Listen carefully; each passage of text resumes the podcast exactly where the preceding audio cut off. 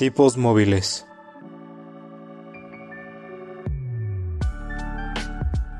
Un podcast que va más allá de los libros y de la realidad.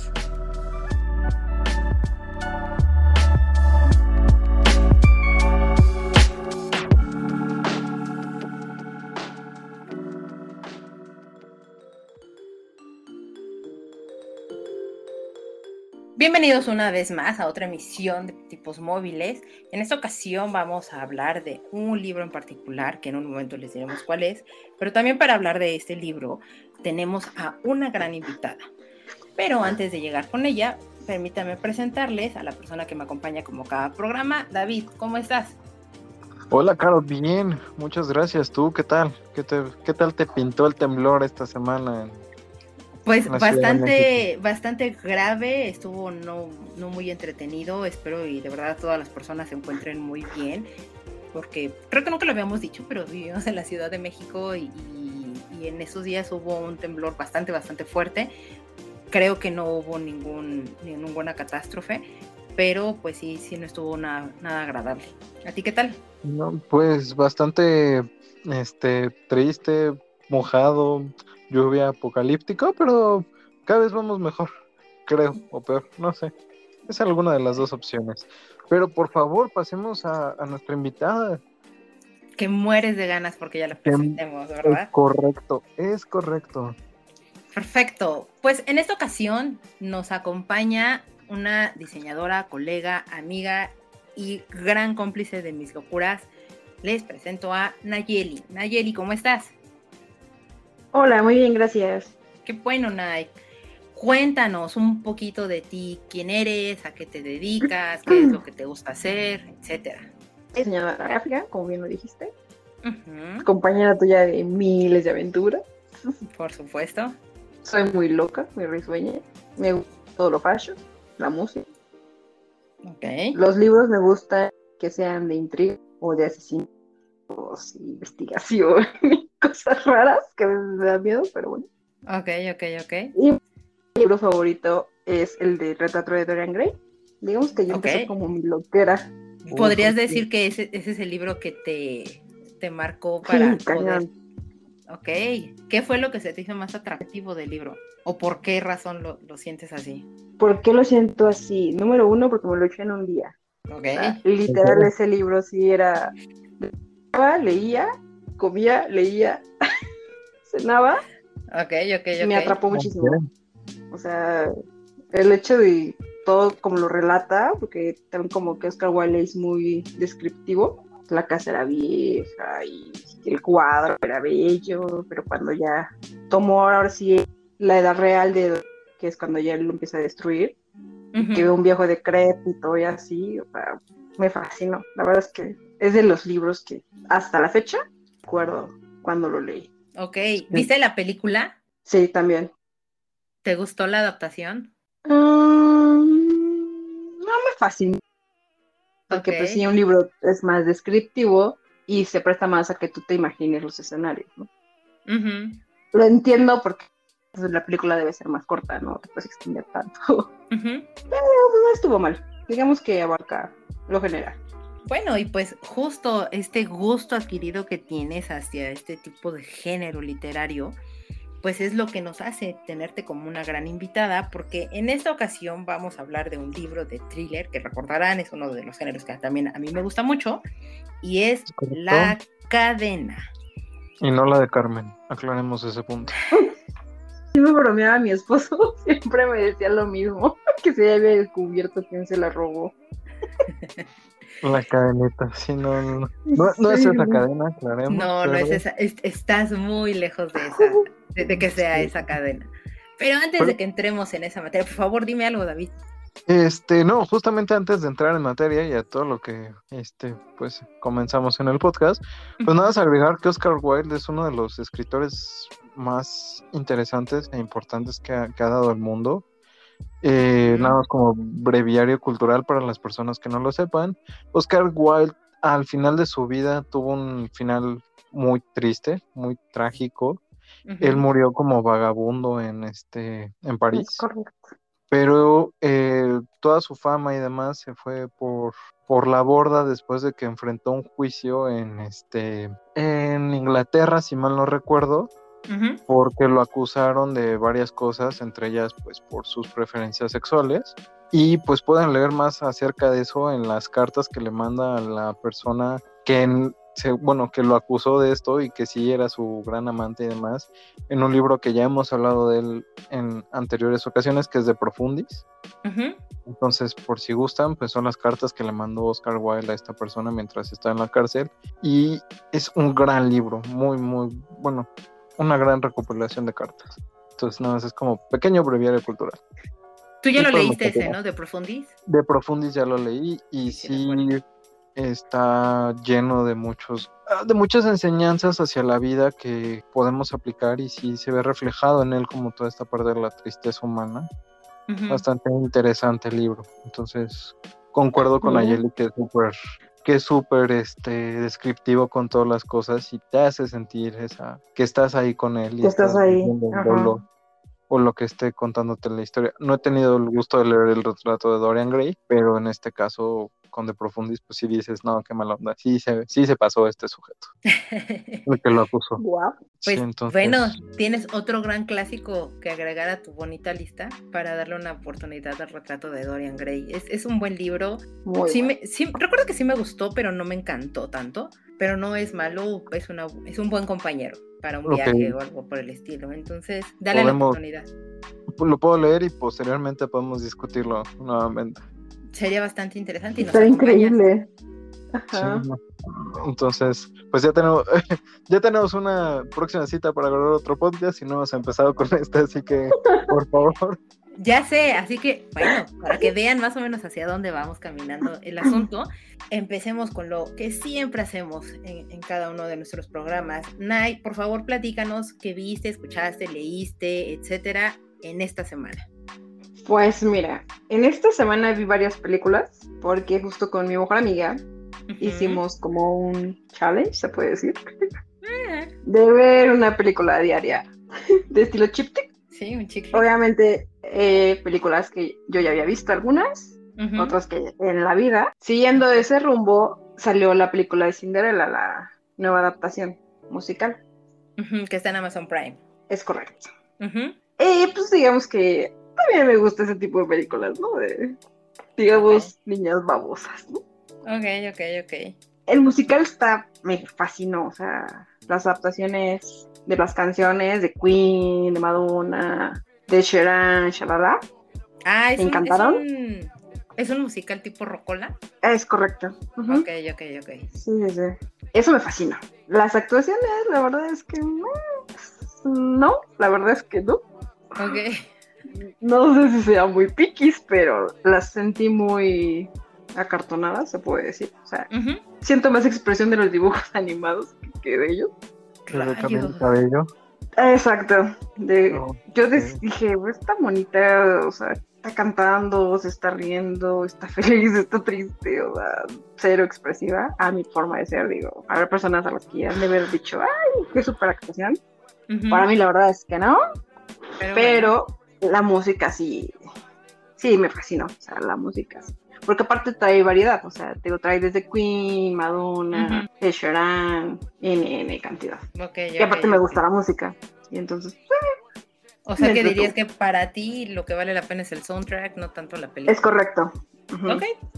Sí, yo me iría por el soundtrack, la verdad. Ok, ok. La verdad es que no se me antoja verla por toda la polémica que ha traído con el LEAD, pero todo bien, supongo. Ok, ok, ok. No, sé, es, algo que creo que es algo que vería si no existiera nada más que pudiera ver o leer. Entonces. Ok, y eso está muy fuerte. Bastante fuerte. no, casi, estoy diciendo si, si que. pasa la Rosa de Guadalupe, es ya lo último que vería. No, la sí fue muy fuerte. Tiene muy buenos capítulos, algunos como la niña que le explota la mano, el, bueno, el celular en la mano y se queda manca y su novio la corta, es una joya. Eh, eso sería mi segunda opción después de esta película. Ok. Entonces, bueno, no sé, dije, le puedo dar una oportunidad en qué momento de la vida, ¿no? Pero bueno, Davidcito, ¿tú qué viste? Ah, yo que vi, ah, sigo con The Office. Eh, no lo he terminado, ya pronto lo voy a terminar, se los prometo. La verdad es que retomé la lectura estas semanas. He estado, le- bueno, leí Ready Player One, que me dijeron que estaba buenísimo el libro. Me gustó bastante, tiene muchas referencias a la cultura pop y geek, que para las personas que pues no, no me conozcan, pero pues ahí les puedo dejar como el dato, me gusta como toda esa cultura. Entonces lo disfruté bastante, leer que incluían incluso a leer que metían a este al gigante de, de hierro. Es como muy increíble porque es de mis películas favoritas este, de la infancia. Entonces me, me gustó bastante. También ya retomé The Graveyard Book porque ya acabé ya acabé Ready Player One, entonces The Graveyard Book lo estamos leyendo. Y empecé a ver el, no sé si sea reboot, la palabra correcta, pero la nueva serie de iCarly en Paramount Plus, aprovechando que nos la regala el tío Telmex. Bastante interesante la serie. Fue, o sea, es como un avance, es como haber crecido con personajes muy adolescentes y ahorita ya que viven como la misma, las mismas cosas que, que un señor adulto ya está viviendo. Es interesante, entonces se las recomiendo si tienen algún tiempo libre, son solo siete capítulos. Es lo que hemos estado viendo, escuchando, leyendo. Ah, bueno, escuchando les puedo hacer una re- pequeña recomendación. Desvelo de 21. Acaban de sacar una versión con una cantante española que se llama Yolisa, que es bastante buena. Muy underground, pero tiene una voz muy bonita. Ay, por si gustan. Y pues eso sería todo. ¿Tú, Caro, qué leíste, escuchaste, viste? Pues yo eh, terminé ya de leer Fruit Basket. Me, ya les había dicho que, que lo había retomado y que era la segunda vez que, que lo estaba leyendo. Ya lo terminé, de verdad, es muy buen manga, es una muy buena serie, por favor véanla. Ahorita ya nada más me queda ver la segunda temporada eh, en algún punto de la vida en Funimation, pero cuando la vida me dé un poco del tiempo. Y porque ahorita lo que estoy viendo es, y ya casi la termino de ver, es Kobo Bebop, que está, también está en Funimation, pero la, la estoy viendo en Crunchyroll. Me ha gustado muchísimo la serie, ya es del finales de los 90, como por el 98 más Ajá. o menos, muy cyberpunk. Eh, de verdad sí toca mucho el tema de, de lo western, pero también está mezclado con, con cosas de, del universo y tiene unos grandes toques tipo Star Wars y cosas así que, que, que es muy, muy buena. La, la, música es maravillosa, las animaciones, o sea, en general sí me ha gustado y la he disfrutado mucho la, la serie, la verdad. Y este, y pues bueno, terminé de ver eh, la, las películas de los chick flicks que tenía ahí pendiente. Este, es- ya voy a subirlo ahora sí, la, la lista en, en- en mis redes sociales, eh, las personales, para que si gustan, pues ahí lo- las pueden ver. Y pues nada más, hasta ahorita me quedé en esa parte. Eh, voy a retomar ya un Natural Creatures que, que la había dejado un poco en el olvido. Voy a retomarlo para este, después avanzar hacia Anansi's Boy. Entonces, ahí vamos. Ya, ya estamos retomando otra vez la lectura que teníamos un poquito olvidada. Ok, eso Lo es mismo que yo. Sí, sí, sí. No, de repente uno se la pierde, pero antes de continuar, tengo una pregunta que hacerte, Caro. Por favor.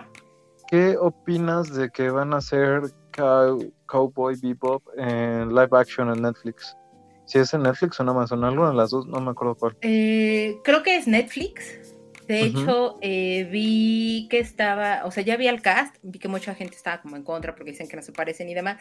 Es muy complicado que los japoneses se lleguen a parecer a los dibujos animados que llegan a creer de entrada porque pues no tienen los ojos redondos. Pero este, pero no me parecieron malas las, las caracterizaciones. O sea, están como, me, veamos, la verdad es que no he visto demasiado, o sea, me enteré de la noticia, pero Ajá. todavía no, no llevaba tanto de la serie, ahorita ya estoy a dos capítulos creo que de terminarla. Entonces, pues no lo sé, la verdad es que la serie vale mucho la pena, eh, la animada, no he visto nada de la live action y pues, le- o sea, podría ver el tráiler y dependiendo de eso tomaré una decisión de si la vería o no. Ok, lo dejaremos pendiente. Sí, sí, sí, prometo que cuando la termine veré el tráiler y podré tener una opinión al respecto. Pero ahorita la verdad es que no puedo decirte más allá de recomendarte la serie animada que sí vale mucho la pena. Me parece perfecto.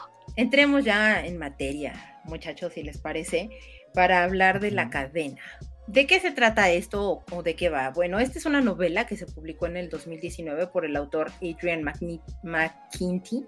Eh, este hombre fue nacido en Belfast, Irlanda, eh, en Irlanda del Norte, mejor dicho, y sus novelas han recibido distintos tipos de galardones porque han sido traducidas a más de 20 lenguas por el estilo. Su serie Sean Duffy es una de las series que es mucho más reconocida, la isla que le ha ayudado a vender más de 250 mil copias, consta de cinco libros al respecto y el primer libro que sacó fue en el 2012 de esta serie y de ahí pues empezó a trabajar o a seguir avanzando en el mundo de las letras porque este señor en algún momento de la vida y por las deudas y, demás tuvo que retirarse de las letras y de hecho estaba a punto de abandonarlas, pero alguien más... Eh, no le pareció justo, lo recomendó con su agente literario y entonces le dijo, tienes una buena idea y así es como este hombre le surge la, idea de la cadena, le parece al agente literario una muy buena idea y entonces decide publicarlo este libro. Y dicen, bueno, ya hablaron mucho de la cadena, la cadena, pero ¿y de qué trata ese libro? Una breve sinopsis es que Rachel, que es el personaje principal, tras dejar a su hija en una parada de autobús, como todas las mañanas lo hacía, recibe de repente una llamada que le va a cambiar totalmente su vida. Una mujer por el teléfono le indica que ha secuestrado a su hija Kylie y que si la quiere ver de nuevo debe de seguir las instrucciones que le van a dar en una, segunda llamada al pie de la letra, porque ahora ella, o sea, Rachel, pertenece a la cadena vagamente un poco les trato de dar así la, sinopsis y no, no, me, contra, no me contradicen estas, dos sabias personas que tengo aquí conmigo, pero creo que no se puede decir muchísimo más sin, sin decir tantos spoilers al respecto, ¿no? Es correcto. Es correcto. Pero, pues para que realmente podamos disfrutar de hablar de este libro y demás, y de una vez les damos un warning, posiblemente sí hablemos con spoilers. con muchos spoilers porque toca temas bastante interesantes y bastante fuertes, complejos, ¿no? Difíciles. Es correcto, porque de ahí viene un poco el por qué se propone el libro, ¿no? Eh, este título nos llegó a, las manos, por lo menos a mí me llegó a las manos, cuando estaba en vísperas de que se fuera a publicar aquí en México. Me lo leí bastante, bastante rápido porque, porque es ágil la manera de cómo escribe este hombre pertenece a un género literario que a mí me gusta, que es el thriller. Y con el primer párrafo del libro, de verdad te llama muchísimo la atención. es un libro que te engancha inmediatamente.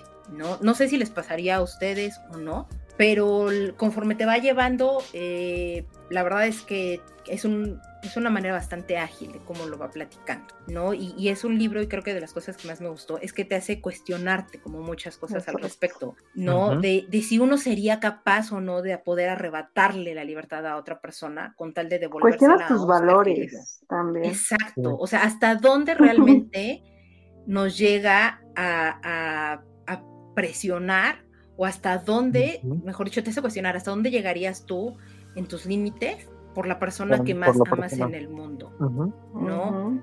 ¿Qué piensan ustedes? O sea, ustedes, ¿qué, les haría? ¿Qué pasarían? ¿Qué harían, David? Híjole, es que es una pregunta muy difícil de, responder porque pues obviamente ah, puedes decirlo así como de, ah, pues haría A, B y C, pero una vez que estés en la situación ya es cuando te das cuenta que puedes llegar incluso hasta hacer cosas que no pensabas en un primer momento. Que es creo que mucho como esta premisa de lo que nos dice el libro, porque justamente es un ¿qué harías por tu hijo? Por bueno, que en este caso son los hijos, ¿no? Pues ya, ya uh el primer spoiler, sorry. Pero, bueno, no, porque ya este había dicho que habían raptado a su hija. Ajá, su hija. no, no, bueno, pero ya es que eh, todas las personas que llegan a secuestrar son los hijos de, de, esto, entonces es ¿qué harías tú por un hijo? Eh, es muy complicado eh, responderlo porque realmente hasta que no estás en la situación no puedes dar como una, no, no puedes tener como una idea clara de qué, qué harías o qué no harías. Y, o sea, en algún punto incluso podrías como modificarlo, ¿no? O sea, tal vez no es el hijo porque ninguno de los que estamos aquí en, en, la mesa, la verdad es que tenemos hijos, Pero, pero yo te voltearía como la pregunta, ¿no? O sea, ¿qué harías tú, David, por la persona que más quieres? Te amas. Ajá. Híjole, está difícil. O sea, depende qué es lo que estés en ese momento, qué es lo que se necesite. O sea, por sí sería mm, de entrada, si es necesario arriesgar como la integridad física de mi persona, creo que sí lo haría para, para tratar de, resolverlo y lo que sea necesario para que se resuelva el, tema, ¿no? Es que te digo, es muy difícil. No sé si ahí, por ejemplo, Naye, tú tengas algo en mente que podrías hacer. Pues mira, de hecho a mí ese libro me cuestionó muchísimas cosas. O sea, era lo que le decía a Caro justo cuando empecé a leer, que me generaba coraje también. Ok. ¿Por qué coraje? Porque te pones a también que tú le estás provocando a una persona el dolor que te están provocando a ti. Correcto. O sea, ya te estás volviendo parte de lo que no quieres y que en su momento a ti te está rompiendo el mundo. Entonces, el cuestionarte si lo harías, pues es algo que también me hizo pensar, por ejemplo, o decir, yo no podría vivir sabiendo que también seguí fomentando eso. O sea, porque si no fui yo, va a ser otra persona. Pero también, si yo lo puedo parar, tú no sabes si en ese momento se vaya a cortar. Porque nada te lo garantiza, ¿no? Porque. Exacto. Perdón, o sea, voy a hacer un pequeño gran paréntesis aquí. Porque una de las instrucciones que le brindan a, esta mujer, a, Rachel, en la, en la, segunda llamada que recibe, es de, tenemos a tu hija, queremos X cantidad de dinero en bitcoins y necesitamos que secuestres a otro, a otra persona, porque hasta que tú no la secuestres, nosotros no vamos a poder liberar a tu hija. Porque creo que, creo que eso no, no, no lo habíamos dicho y, posiblemente a, los ¿Es un spoiler más? No, eh, no, este, no, les, no les haga como mucho sentido lo que estamos diciendo. Entonces, obviamente ese es uno de los primeros grandes conflictos que te plantea el autor. Y que digo, aparece, aparece literal en, en, las primeras tres, cuatro páginas del libro. o sea, tampoco, sí, o sea, tampoco les estamos diciendo demasiado. Y empieza como todo este conflicto de esta mujer en decir hasta dónde llegas, ¿no? Hasta dónde harías. Porque en el caso de ella, pues su hija era todo, o sea, era, su universo. Y, Correcto. Y justo como dice Nayeli, justo como dice David, es, es un libro que te hace cuestionarte mucho sobre si lo harías o no, porque es la, o sea, la única manera en la que tú puedes liberar a la otra persona es tú cometiendo ese otro delito. Entonces es, es donde te ponen entredicho y un poco lo que decía Nayeli, ¿no? Pues, por, o sea, es el gran conflicto que tú tienes en decir, yo podría secuestrar a otra persona con tal de liberar a la persona que más amo y quiero en el mundo, porque pues me queda vivir con ello, o sea, vivir sabiendo que lo hiciste. Deja hacerlo. Bueno, te armas de valor, ¿no? Pero vivir sabiendo que tú también lo hiciste, es como que ya... Sería, como vivir con el cargo de conciencia de que hiciste las cosas, pero creo que retomamos como un tema que ya habíamos tratado, Caro y yo, y podría ser bueno como que nos dieras tu opinión. Ah, ¿En qué momento, o sea, estás haciendo tú algo que sabes que es malo para la sociedad pero que va a ser bueno para ti porque estás recuperando a la persona que quieres. Entonces, ¿es realmente malo o es realmente bueno? Entra como en toda esta parte de la subjetividad de, bien y el mal. Ajá.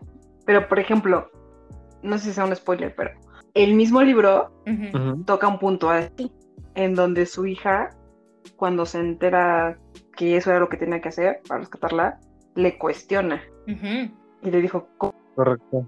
Sí, Exacto. Entonces también dices, ok, sí, es lo que tengo que hacer por la persona que amo y tú estás consciente que lo hiciste por ello, ¿no? Pero también por dentro sabes que está mal. Correcto. Y que también pudiste haberlo frenado. Como sí, ah. como no, porque es un... Como, Nunca sabes si sí lo vas a poder parar o no lo vas a poder parar. Porque que tú ya contribuiste a que se siga fomentando, ya lo hiciste como un eslabón más que va formando a otro eslabón más. Porque aparte, eh, justo eso es lo que, lo que le dicen y vamos, esta, esta cadena de, sucesos desafortunados que han ido aconteciendo y que van generando un eslabón tras otro, tras otro. O sea, esta, esta mujer, esta Rachel, lo que trata en algún punto de la vida es justo detenerla, porque otra de las instrucciones es, no puedes hablar con la policía, no puedes decirle a nadie porque te estamos vigilando. O sea, la cadena es bastante grande y sabemos en qué momento tú vas a hacer algo que no está dentro de estas instrucciones. Correcto. Y ella, si no mal recuerdo, eh, ella en algún punto creo que sí habla como, o, tiene una intención como de hablar como un policía o algo por el estilo. Y alguien la golpea a ella y le mandan fotografías o le muestran fotografías de toda una familia que matan. Correcto. Porque no siguieron las instrucciones. O sea, la tienen perfectamente amedrentada. amedrentada. Y ahí es... Ajá, por favor. No, es que te digo, nuevamente, creo que sabes que está mal y sabes que es como problemático el asunto, pero realmente entra en la parte de que es la misma pregunta que estábamos haciendo ahorita, ¿no? ¿Qué es lo que harías y qué es lo que no harías? O sea, Rachel en un primer momento también se cuestiona el no lo voy a hacer porque A, B y C. Pero ya cuando se da cuenta que no tiene otra forma de, de hacerlo, pues no le queda más que actuar de esa manera y secuestrar al hijo de otra persona. Y entonces, pues nuevamente, tal vez su hija también le reclama y le, es que hace mucho que lo leí, pero si mal no recuerdo, como, como bien dijo Naye, le reclama, pero pues yo creo que su hija también en algún punto ha de haber pensado, si no lo hacía o algo le pasaba, pues también hubiera pensado el, es que no hicieron lo suficiente por mí, ¿no? Porque, exacto, o sea, ¿qué, pasaría por el otro lado si Rachel no hubiera seguido estas instrucciones?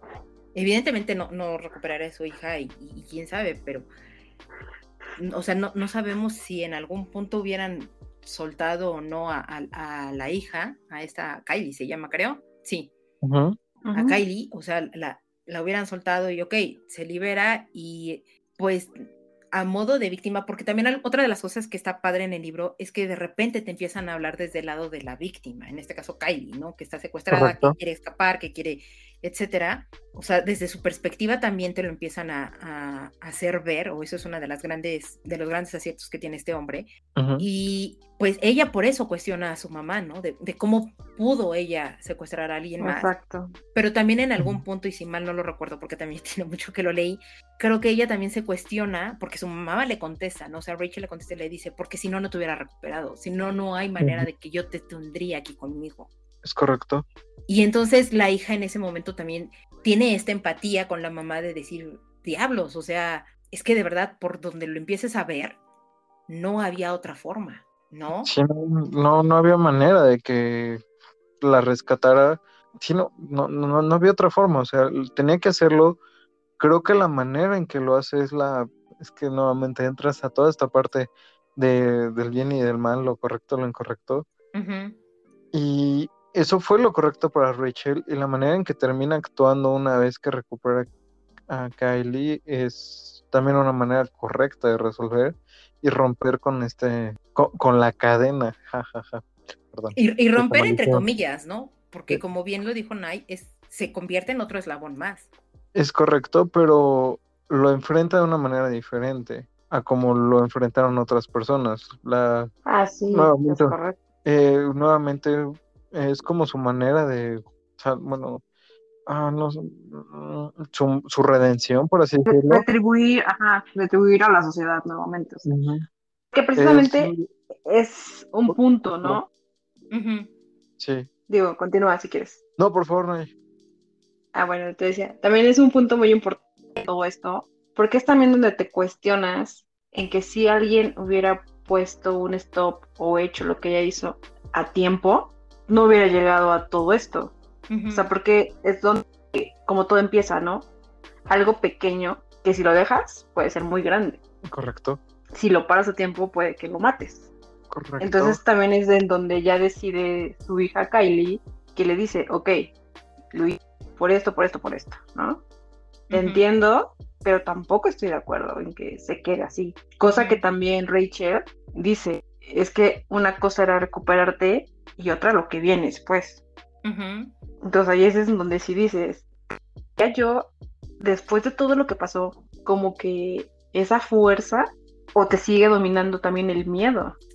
Es que ahí creo, y, e incluso, ¿no? los tipos que, manejan esta red de, la cadena, o que manejan esta sociedad, o, no sé cómo llamarle, lo que estas personas le, le, dicen en una de las llamadas a esta mujer es, te escogimos a ti porque eras una mujer excesivamente fuerte y, puedes, o sea, puedes superarlo, o sea, puedes hacer esto y, y, o sea, no están escogidas las personas al azar, ¿no? En verdad están escogidas porque están perfectamente y maquiavélicamente pensadas cada una de las personas que pertenecen a esta cadena. Sin embargo, creo que no cuentan con toda la fortaleza o, las personas que estuvieron antes que ella no contaban con la fortaleza que esta mujer de repente tiene, que es lo que le hace ella darle la vuelta a ver cómo puede detener toda esta cadena de sucesos que están aconteciendo y que llevan años, porque mucho más adelante en el libro nos damos cuenta que no es realmente la primera persona que trata de frenar la cadena, pero que no han podido, o sea, sí ha habido intentos, pero que han fracasado. Entonces, ahí es donde uno diría, ¿qué tendría de especial esta mujer que sí pudo o que sí logró romper la cadena? Pues realmente, como tú bien lo acabas de decir, pues la fortaleza, ¿no? O sea, se plantea desde la parte de, de cuando rescata a Kylie, de, de romperlo para que nadie más tenga que sufrir lo que ella sufrió y desde un principio muestra como toda esta, pues sí, como esta fortaleza no solo física, sino también mental de poder hacer las cosas, pero como mm, quitarse la parte emocional para que no le afecte tanto. Entonces creo que eso es lo que le ayuda a que pueda romper la cadena. Eso y que también algo muy importante y que ha pasado a través de todas las historias, la historia de la humanidad, de hecho, que todos tenemos un punto débil. Correcto y que en el momento en que nos dan en ese punto débil, pues descuidamos lo demás. Entonces, ahí no voy a espolear, pero hay un suceso que justamente toca ese punto débil en el momento adecuado para que ella pueda accionar. Estoy tratando de acordarme del momento, pero puedes hacer el spoiler, por favor. ¿Sí lo puedo decir? Sí, sí, sí. O sea, hemos estado diciendo spoilers y creo que al inicio dijimos que es un, o sea, es, es, un poco muy inevitable hablar de libros sin hablar de spoilers. Y no hablar de spoilers. Ok, perfecto. Pues ahí les va. Si recuerdan, la dueña o digamos la cabecilla de la cadena eran unos hermanos. Y la hermana resulta que se enamora del ex esposo. Pero ah, realmente sí estaba enamorada. O sea, pues sí pues si en cierta forma te da como a porque cuando los ponen a decidir es cuando ella tambalea y la otra dispara. Porque también al final del día, eh, y, justo esto que decías, ¿no? De que todos tienen un punto vulnerable. También se descuidó. No, eh, o sea. La llevó a la casa y pues, todo fue como más rastreable. No sé, porque te digo, o sea, hablando de, esta, de este punto que dices, ¿no? Que todo el mundo tiene un punto vulnerable y demás, o sea, evidentemente sí, y esa es una de las características que hacen para seleccionar a las víctimas, ¿no? Correcto. O sea, encontrar este, este punto de inflexión, este punto débil, para que puedan, pues en el caso de, Rachel y en el de las otras personas anteriores, pues era eso, tomar a sus hijos, ¿no? No sé si, si la, la, la que es la cabeza de, la cadena realmente estuviera tan enamorada de, del, de la persona esta, o del hombre este que mencionas, Nay, pero, o sea, creo que lo hace dudar porque era un punto en el que se sentía, entre comillas, bien. Normal. Pero no creo, exacto, normal, pero no creo que ella realmente hubiera pensado cómo estaban ligados este hombre y Rachel. O sea, e, ese, ese vínculo que se tenía y demás entre, entre el hombre del que ella está, es pareja y, y Rachel, tuvieran esa conexión. O sea, creo que esa fue una coincidencia, muy entre comillas, porque evidentemente el autor sí lo tenía así previsto, pero no creo que, esta mujer, que es la cabeza de la cadena, supiera como todo eso. O sea, creo que, creo que no es tan, No, pero justo ahí es donde te digo que, ajá, pero justo ahí es donde te digo que es en donde ella cuidado, se descuidó, porque hasta su propio hermano se lo, di se lo dice. Ok, Por ok, tu- ok. Es que nos pudieron rastrear. Eh, Entonces sí. ella digamos que ya una vida más normal, porque llega un punto en donde también ella lo empieza a anhelar, estar bien, que descuidó en cierta forma el negocio, ¿no? Digamos, que así fue como le dijo su hermano. Lo mismo, es la debilidad que todos en algún momento podemos tener, lo que nos puede hacer débiles. Correcto. Híjole, es que sí realmente es como un punto de inflexión ahí en, en lo que le genera y también es como el eslabón más débil de la cadena, ¿no? Justamente como toda esta parte. Pero ahí corríjanme si estoy mal, pero yo tengo entendido que como que la, la hermana de la cabecilla de la cadena se enamora de... No, no, me- no lo recuerdo. El esposo de Rachel. O, Ujú. Ajá. este, Del pero ex. del ex, ¿no? Pero era como ya consensuado por el por el hecho de que habían secuestrado a su hija y todo, ¿no? Como que querían tener más vigilada a Rachel y por eso ya hace esta parte, pero al final del día como que mete Terminó enamorándose. Ajá, terminó Ajá. involucrándose emocionalmente. Entonces ahí es justamente como esta parte humana que terminan teniendo como muchas ah, personas psicópatas y demás que hacen que, que, que funcione de esta manera. Pero, este, bueno, ya para, para no debrayarme tanto en, el, en, en ese tema, me gustaría preguntarles, eh, ¿cuántos de sus principios estarían dispuestos a transgredir o hasta dónde este, el autor nos puede llevar a cuestionarnos toda esta parte moral y ética? pues digo, volvemos a lo mismo, ¿no? O sea, los principios en un momento tú dices, me los brinco Ujú. o no me los brinco, ¿no? O sea, lo que te, te podría decir, no podría, pero ya estando en el momento, o sea, justo cuando lo empezaba, lo estaba leyendo y que me estaba enojando y todo, tuve una plática con Caro en donde le dije, es que no, porque se pasa, porque te está contribuyendo, yo no... ¿Qué pasaría si fuera Juan Pablo? Juan Pablo es mi esposo. Ok. No, pues obviamente quedaría en la torre, Ujú. Pero yo no me siento una persona tan fuerte como para poder hacer matar a otra persona, por ejemplo. Pero eso te lo puedo decir ahorita con conciencia, ¿no? En el momento, capaz de que sí le meto Sí, el miedo, la desesperación, la angustia, no No, sé, la, la adrenalina. O sea, tendría como, no sé, no tengo una respuesta concreta en este momento. O sea, digamos que lo dejaría abierto. Es como los fantasmas. No digo ni no creo ni sí creo. Digo, puede pasar. es probable.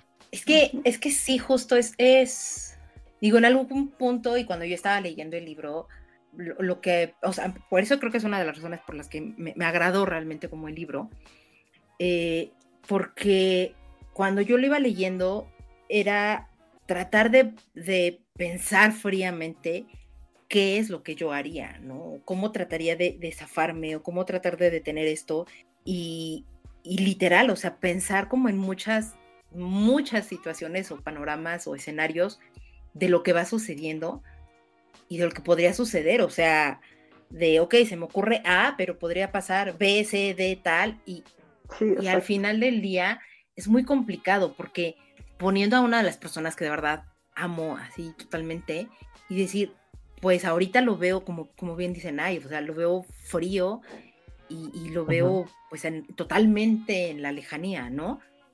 Pero este, pero no lo sé porque, porque creo que ahí la parte emocional influye demasiado y entonces mata totalmente la razón. No sé, ¿qué piensas, David?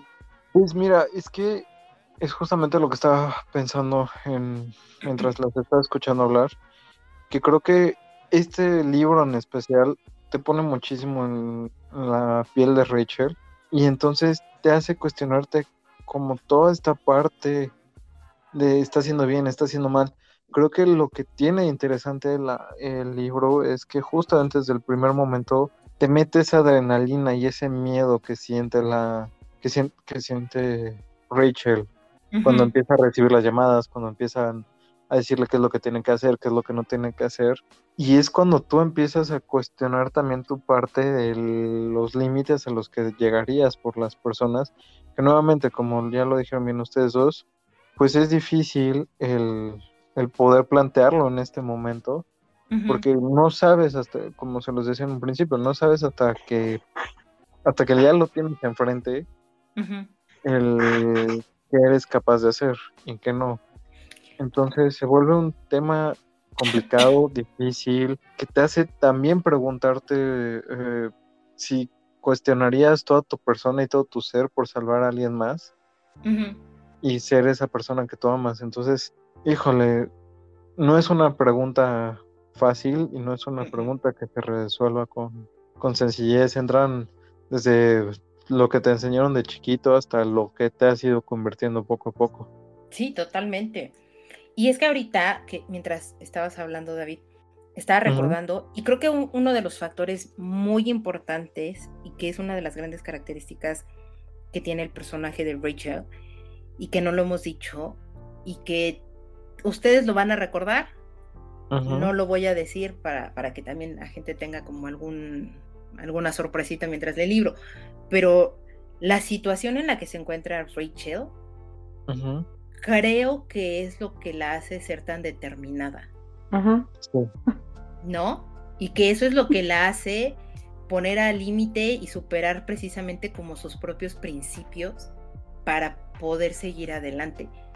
Y no sé si tendríamos nosotros que llegar, o sea, encontrarnos en esa situación como para poder hacerlo y poder, pues eso, o sea, hacer hacia un lado como todos los, los, principios y lo que es para, para liberar a esta otra persona, porque como bien dice David, te hace cuestionar todos los valores, todo lo que te han enseñado desde chiquito, todo lo que has aprendido y hecho a lo largo de, de toda tu vida, ¿no? Pero ahorita, justo mientras hablabas, me, me surge esa duda de, no sé si por la, por la situación y la cuestión en particular que ella tiene, es lo que la hace a ella hacer todo esto hacia un lado y decir, voy adelante. Yo digo que sí influye. Sí, sí influye.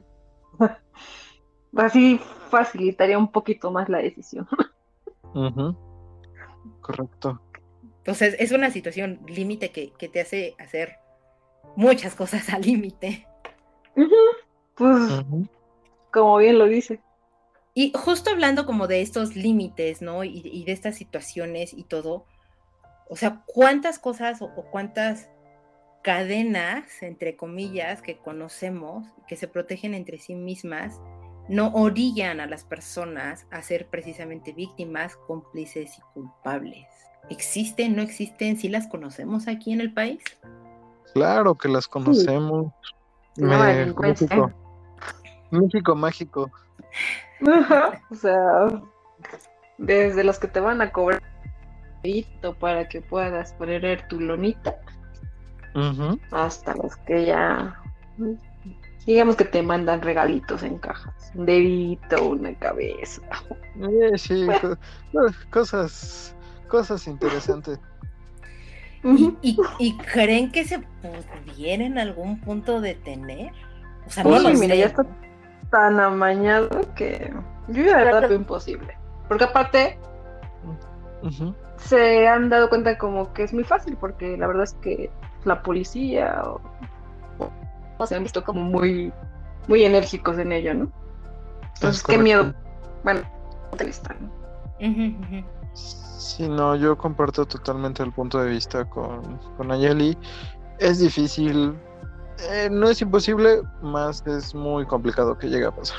Si lo pusiéramos en un porcentaje, una probabilidad del 99.999% de que no termine, porque creo que ya es parte de la cultura y es muy malo decirlo de esa forma, pero es parte de la cultura del mexicano y de la sociedad en general.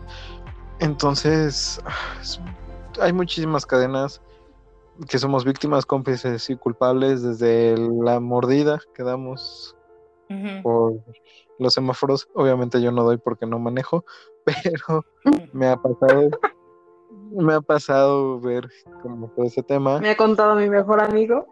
Me ha contado mi mejor amigo, es correcto, hasta trámites, o sea, todo, todo en México es parte de las mismas cadenas de eslabón, todos somos parte de ello, queramos o no. Lo veo difícil terminar con ello, pero sí. ¿Y tú, Caro? Es que me, llama mucho la atención que, creo que ustedes se fueron más hacia el lado de, llamémoslo solo estatal.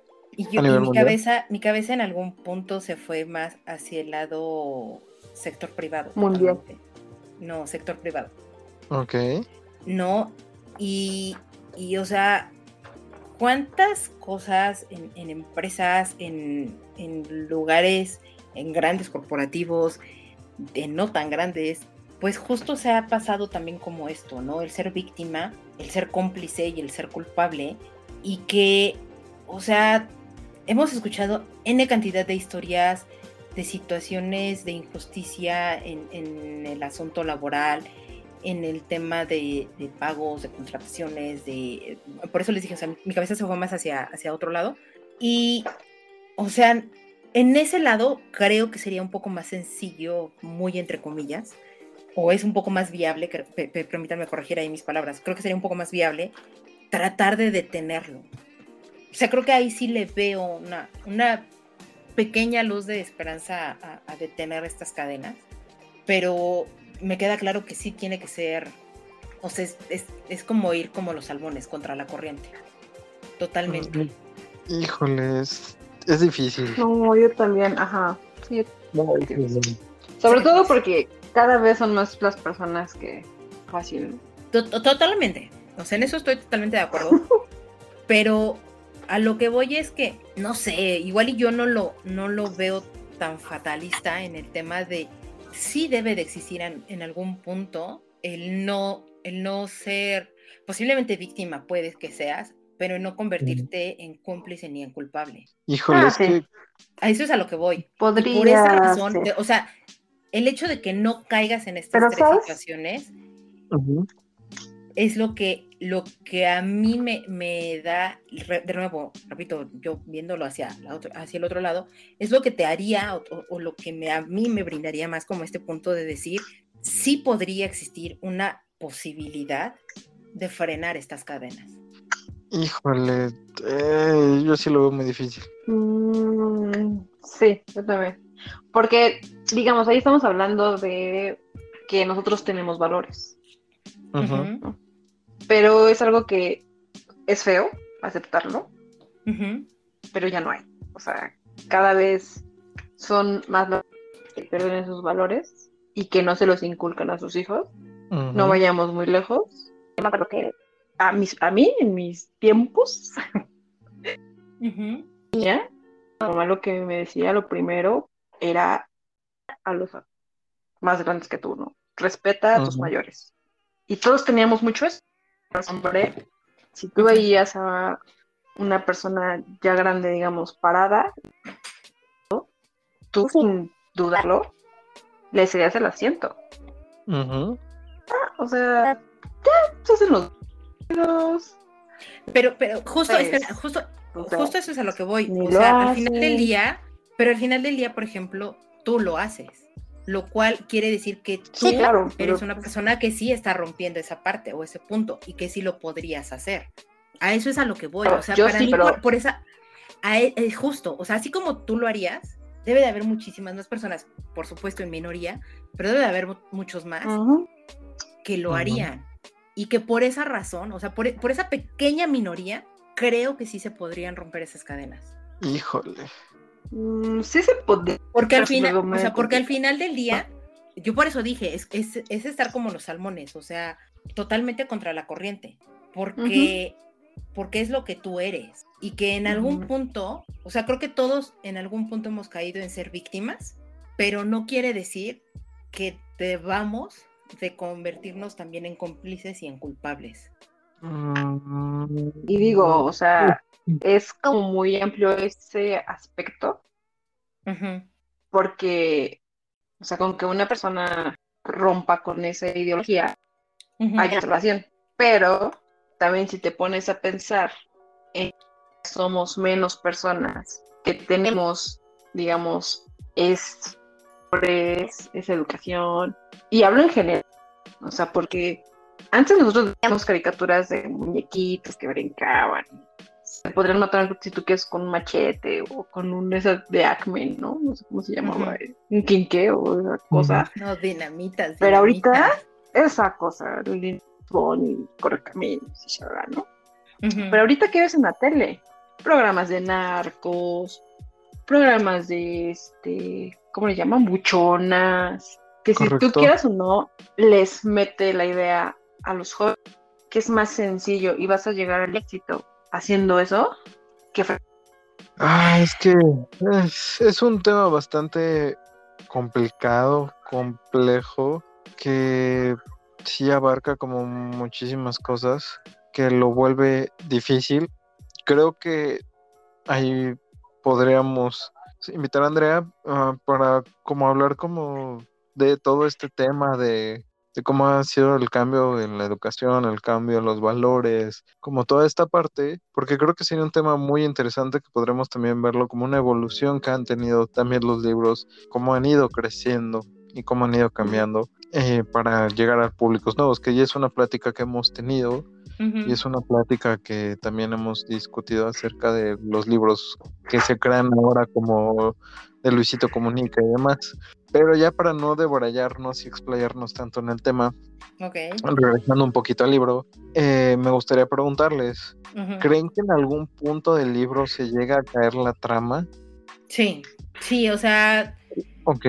Para mí, poco más del 50% del libro va, muy bien y, sigue esta tensión y, etcétera, pero en el momento en el que Rachel, o sea, en el momento en el que Rachel recupera a su hija, a Kylie, creo que ahí, bueno, no precisamente ahí, sino un poquito más adelante de eso, y lo que ya empieza a dar camino hacia el desenlace del libro, ahí es donde para mí se, se, se hace flojo el libro y tratan de levantarlo, pero no, ya no logra, ya no, logra ese punto donde te venía trayendo el, autor. Sí, porque durante todo el principio, digamos, o sea, es como todo lineal y vas entendiendo y vas haciendo esto.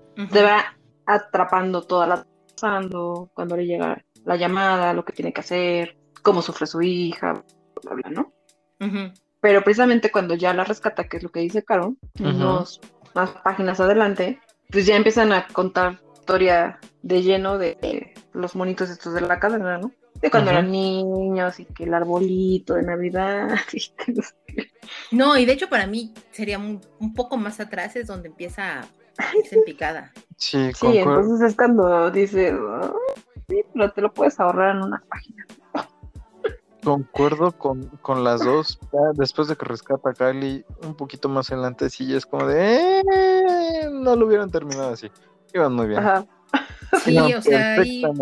sí, sí, sí. O sea, creo que creo que a este libro le, le, pasa o tiene un efecto contrario a otro libro del cual hablaremos. No, no diré más. Pero sí, en algún punto, o sea, no es malo hacia dónde lo empieza a encaminar, pero de nuevo, o sea, creo que ya no llega a ese rapunte de donde te traía el autor. ¿Y ustedes rescatarían a alguno de los personajes? O sea, ¿se les hizo alguno memorable? Así que dije, no, este, con este me quedo. Mm. No, tal vez Rachel. Pues yo me quedé con Kaylee. A ver, cada uno dígame por qué. ¿Por qué y por qué? Por favor, Nayeli, adelante. Pues mira, yo me quedé con Kylie porque a pesar de que es una niña, es una persona desde el momento que secuestran y cómo lo vive y que ella busca el salir de ahí, ¿no? Pero a su vez también tiene la madurez para aceptar la situación. O sea, es algo que dices, es una niña de esa edad que juega, que está en sus... Te mueres de miedo. Digo, uno, ¿verdad? Uh y estaría llorando. es correcto. Sí, lo, lo piensas y dices, no, por favor, que nunca me pase. Ajá. Claro. O sea, sí digo, no, o sea, digo, yo me quedo encerrada y no llamo, se reirán de mí, pero, o sea, decir, no, pues voy a buscar esto y me muevo para acá y lo pienso y hago y cuento los pasos. O sea, la verdad me hice personajes y dije, y pues igual también, en este caso para la mamá que le educo así, ¿no? Ok, ok. ¿Y tú, Davidcito? Pues mira, yo como dije me quedaría con Rachel porque justamente es lo que hemos estado platicando, es demasiado fuerte, tiene un carácter bastante interesante para el libro. Se enfrenta bien a todos los retos que, que, le presentan, que es lo que hemos dicho. O sea, nosotros no, no creemos haber, poder tener esa, esa capacidad de resolver las cosas como ella lo resolvió y supo manejarse bien en toda esta parte. O sea, no es como, no es como que en algún momento haya dudado y haya actuado de otra manera, sino que siempre tuvo claro su objetivo. Aprovechando hablar así como de esta tendencia que tiene el mundo de, de las mujeres empoderadas, pues no es como una inclusión forzada a hacerla, sino que ella es así demuestra totalmente como toda esta, esta parte de su carácter, el cómo es, el cómo resuelve, y la hace una gran protagonista del libro, o sea, no es como, no es como forzado, no es como que necesitara de su ex esposo para resolver algo por el estilo, sino que ella lo va haciendo. Me, me, dejó buen sabor de boca. ¿Tú, Caro? Ay, yo no. Ok, O sea, concuerdo con lo que ustedes dicen. O sea, es súper radical lo que voy a decir, pero si al final del día mataban a alguno de los personajes, tampoco me dolería, ¿sabes? Me, me, es como, ching, qué mala onda y todo, porque pues le echó ganas y todo, pero ve, que seguiré leyendo qué más pasa. bueno, pero pues, también si vamos a la forma de ser que eres, que, ajá, next. Es entendible. O sea,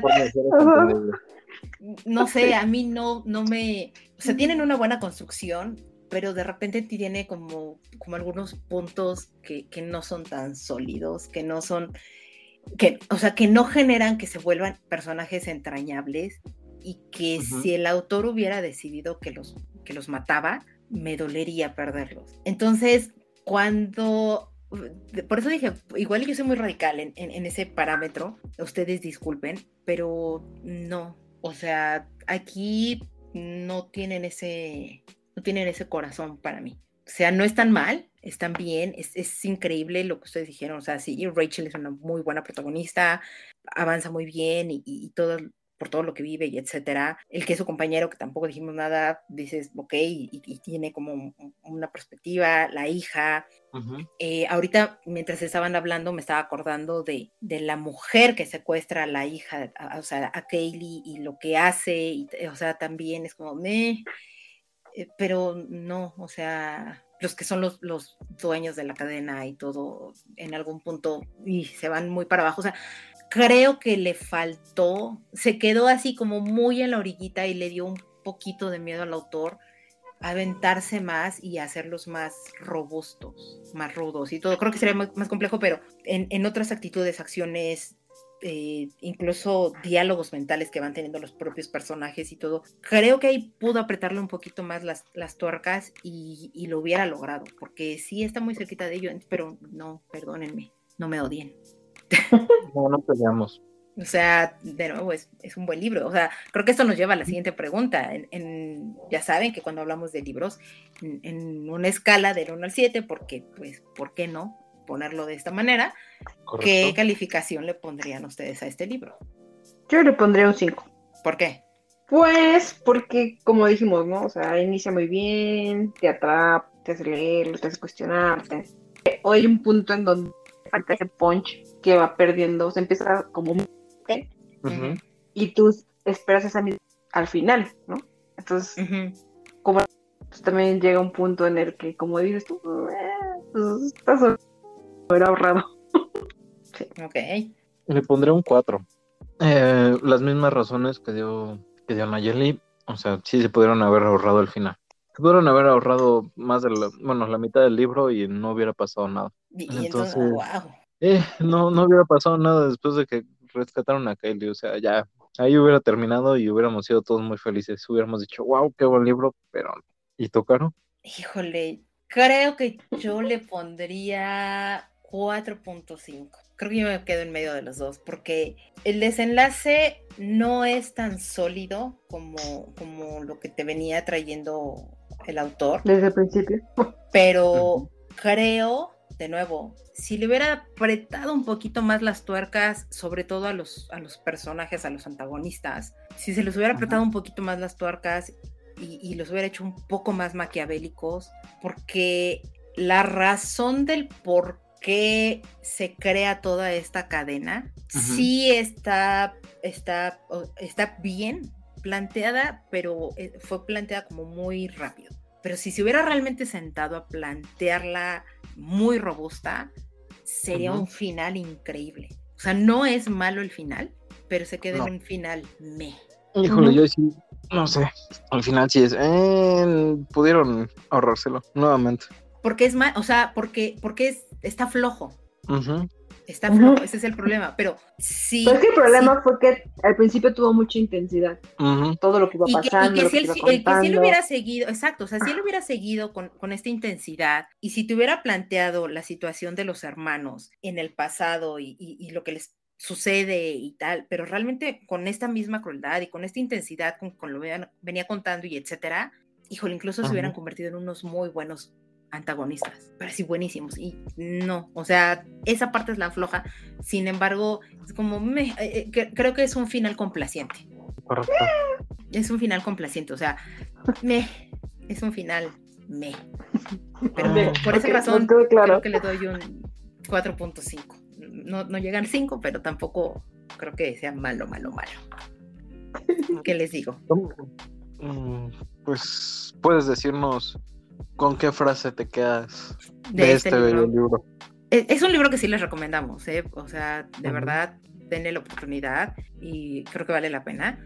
Eh, tenerlo en su biblioteca y, etcétera, compartirlo, que nos platiquen y nos comenten qué pensaron ustedes al respecto, lo harían, ¿no? etcétera. Pero bueno, la frase con la que yo me quedo es una que dice así.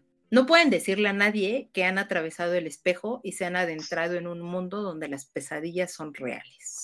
Ok, me gusta. Es, un punto en el que es complicado, creo, decir que es real y no cuando estás viviendo en un infierno, ¿no? Es correcto. Por ahí va más o menos esa frase. No, tú David. Yo me quedo con la siguiente frase que el problema es que si no dejas que nadie pase al otro lado del muro por miedo a que resulte un enemigo, también terminas por dejar fuera a los amigos. Muy buena frase. Bastante buena. ¿Y tú, Naye, con qué frase te quedas? Pues mira, yo me quedo con la vida es frágil, fugaz, preciosa y estar vivo ya es un... Porque pues, realmente esa es la vida, o sea, es muy frágil. No sabes en qué momento. Es correcto. Suena trillado, pero pues vive la vida. Eh, la vida es preciosa. Como dicen, uno es que se la complican. Concuerdo. Y pues, el estar vivo es un milagro que Dios nos da diario. Y sí, estamos en del apocalipsis, pero está divertido. Ha sido caótico. Mm. Vivan en la aquí y la hora. No, esperemos. Eh, tú tranquila, tú tranquila, no, no pasa mucho. Un día a la vez. Un día, a la vez, vivamos el aquí y el ahora, disfruten su vida, este, y no pasa nada. Por eso pasa, lo mismo, la vida es frágil, fugaz y preciosa. Excelente frase, entonces... Palabras más sabias, nadie. No hay. No las podrán encontrar. O posiblemente las podrán encontrar en otros libros. Correcto. Así que permítanme darles recomendaciones eh, del género de thriller. Les traigo cuatro recomendaciones, se las platico muy rápido. La primera es Vestido de novia de Pierre Lemire. ¿De qué trata este libro? Sophie Duguet no entiende qué es lo que sucede ya que perdió todos sus objetos, olvida situaciones y de repente es detenida en un supermercado por pequeños robos que le dicen ha ido cometiendo, pero ella no recuerda haberlos hecho. Y lo que pasa es que la cantidad de cadáveres que van surgiendo o que se van acumulando a su alrededor, entiéndase su contexto, es lo que comienza a ser bastante considerable y lo que te ayuda a que te enganches totalmente en este libro. Entonces, descubran por qué razón se están acumulando esta pila de cadáveres alrededor de Sophie Tuget. Ok, se escucha Sí, sí, están. De hecho, me atrapó. Buenas, están buenas las recomendaciones. La siguiente es un poco ya más viejita, es La muerte del Papa de Luis Miguel Rocha, donde aquí la periodista Sara, tras regresar de sus vacaciones, recibe unos documentos, que es una lista de nombres y un mensaje cifrado, es que su vida comienza a correr bastante peligro, porque no sabe qué es lo que sucedió durante los breves días del pontificado de Juan Pablo I y qué relevancia tiene esta carta del pontífice que escribió hacia la hermana Lucía. ¿Quién es la hermana Lucía? La última superviviente de las visiones de Fátima. Recuerden que Fátima es una mujer que tuvo las visiones y etcétera, que dijo las predicciones casi casi del mundo, ¿no? Entonces, Sara se ve envuelta en qué es realmente lo que sucedió y si la muerte de Juan Pablo I, pues fue, como dijeron, una enfermedad o realmente estuvo premeditado al respecto. Descúbranlo. La siguiente recomendación se llama, y que incluso hay una serie, creo que está en Netflix, si no mal recuerdo, La mujer en la ventana, de AJ Finn. Aquí nos habla de Ana, una mujer que se encuentra recluida en su casa en Nueva York y pasa su día frente a la computadora, frente al televisor y de repente espiando a sus vecinos. Pero en una de esas mm, le llega, llega a la típica familia el papá, la mamá, el hijo y todos son risas y diversiones. Y Ana los llega a ver en una noche y de repente no está tan segura de qué es exactamente lo que ella vio. Lo habrá imaginado. ¿Quién es realmente quién en esta, en esta novela y quién es realmente la persona peligrosa? O tal vez alguien está manipulándole las cosas a Ana. Eso no lo sabemos todavía. Y el último... es buena, ¿eh? Okay. ¿Ya la viste? Ya. Ok, pues miren, tienen la recomendación de Nike al respecto. Y la última el último libro que les recomiendo, que hay una serie de varios libros de esta mujer y de los personajes y todo, pero el primerito se llama La princesa del hielo de Camila Lackberg. Este libro habla de que tras la muerte de sus padres, Erika tiene que regresar a su pueblo natal, donde no se va a imaginar que se va a ver involucrada en una peligrosa intriga donde los protagonistas, que son sus compañeritos de la infancia, pues se va a desatar todo un caos cuando una de sus amigas, que se llama Alex, de repente se enteran que está embarazada, pero aparece muerta y se hace ver como que fue un suicidio, pero en realidad se descubre que fue un asesinato. Y Erika se ve envuelta en todo este eh, embrollo. Entonces, léanla, les repito, es una serie de libros, no, es precisamente que vaya uno ligado al otro, pero los personajes principales del libro de aquí de la princesa del hielo van caminando a lo largo de otros, otro par de libros al respecto y, con casos diferentes y todo bastante recomendable. Las primeras 100 páginas a veces pueden ser un poquito pesadas, pero porque están planteando un contexto bastante robusto y vale mucho la pena que le den un ojo a cada uno de estos libros. Esas son como mis recomendaciones que les dejo de libros de thriller a los amantes de este género. Espero les, espero les hayan cautivado o llamado un poquito la atención al respecto. Sí, yo ya saqué dos nuevos. Muy bien. Ya nos platicarás qué tal, Nay. Nos cuentas cómo, cómo te va.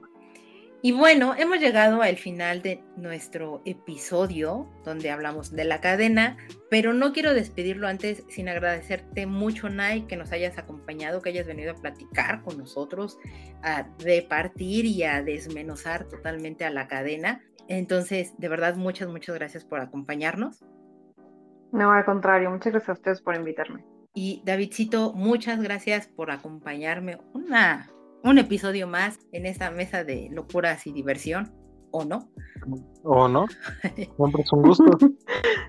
y sobre todo, agradecerle a la gente que llegó hasta aquí para escucharnos, para oír hablar a estos tres locos de un libro que, pues, si se dieron cuenta, pues sí nos agradó bastante, entonces se los recomendamos y que recordarles que nos escuchen cada 15 días en todas las plataformas o en algunas de las plataformas donde se escuchan podcasts. Lo vamos publicando en nuestras redes sociales. Agradeceremos que nos sigan en ellas. Estamos en Twitter como Móviles Tipos, estamos en Instagram como Tipos Móviles Podcast. Por favor, síganos. Ahí, ahí te vas a enterar cuando estamos subiendo nuevos capítulos. Nos estamos totalmente comunicando y también estamos agregando más información sobre el tema relacionado. Y de paso, pues escuchen y síganos en nuestro perfil de Spotify, donde vamos subiendo playlists eh, de acuerdo al tema y vamos agregando más canciones a cada una de las playlists que ya existen. Por favor, dense una vuelta por allá. Qué bueno que te han gustado, Nay. Qué bueno que te han agradado. Muchas gracias. Eh, muchas gracias de verdad por llegar hasta acá. No me queda otra cosa más que decir gracias y hasta luego. Hasta la próxima. Bye bye.